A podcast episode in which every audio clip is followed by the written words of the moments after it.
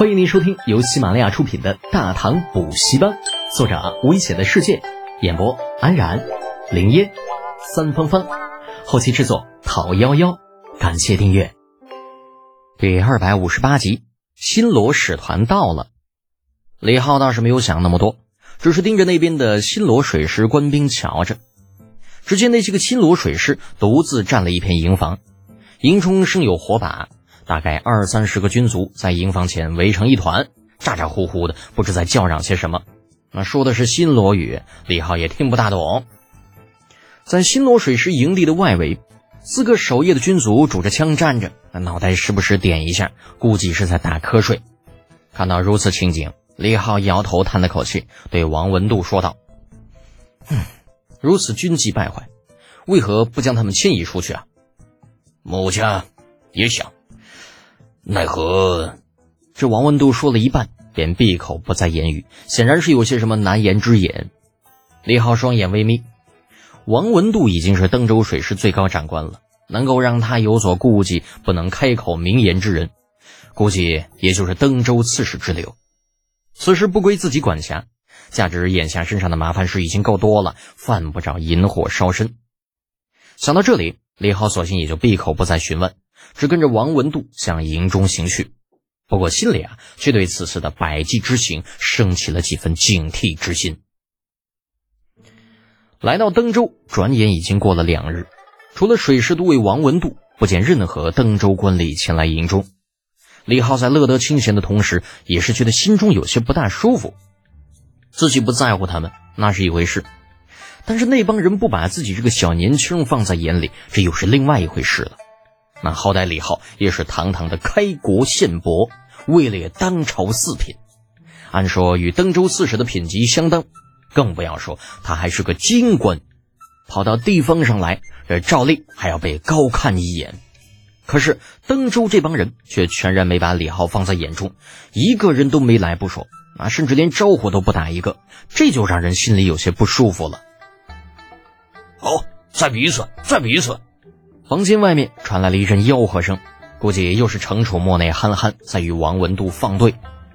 自从那天晚上因为需要休息，李浩制止了程楚墨与王文度的较量之后，这俩家伙就没有闲着啊！第二天一大早便开始没完没了的比拼，比饭量，比力气，比速度，啊，最后甚至连多长时间眨一次眼睛也要比一比。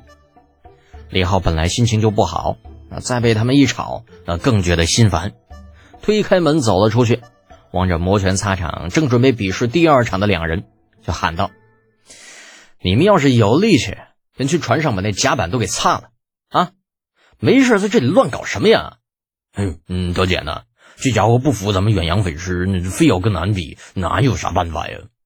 程楚墨见李浩出来，收了力气，嘿嘿的笑着：“哼，程小公爷说的是甚话？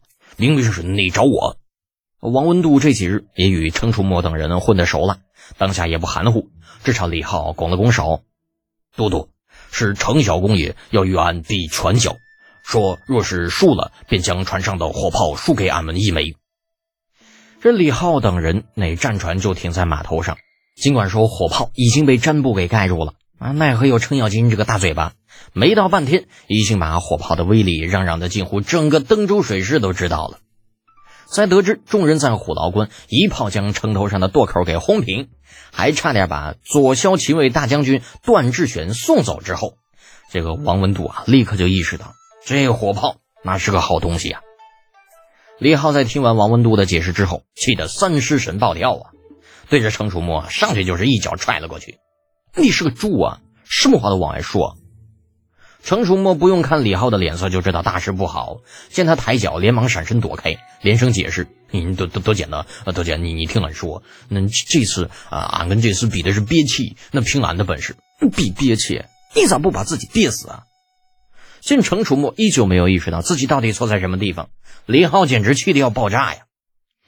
那火炮对于远洋水师来说，这可是秘密武器啊！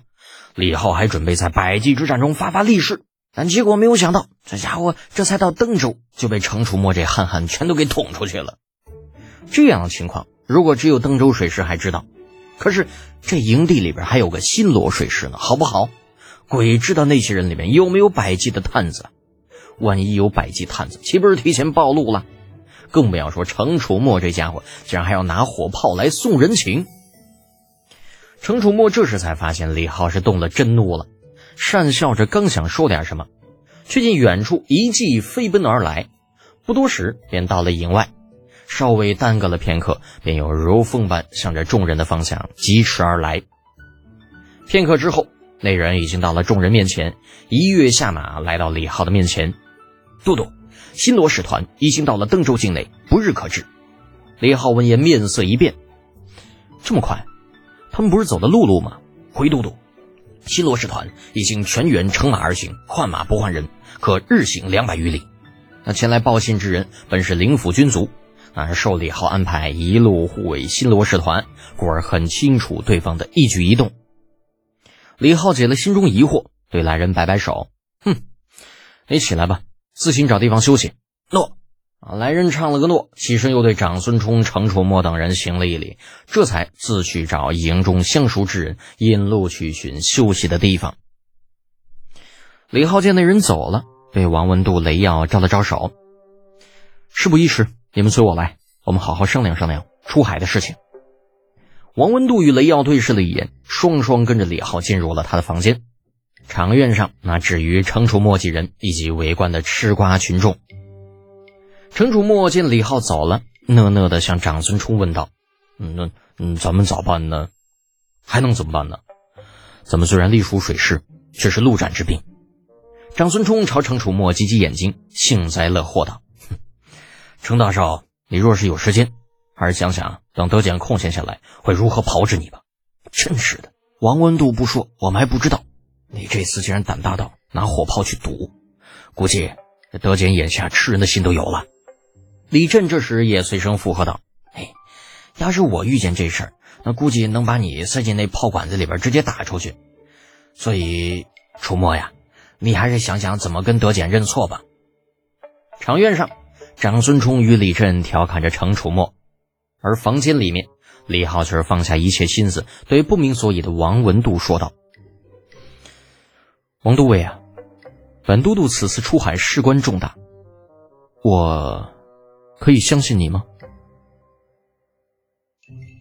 本集播讲完毕，安然感谢您的支持。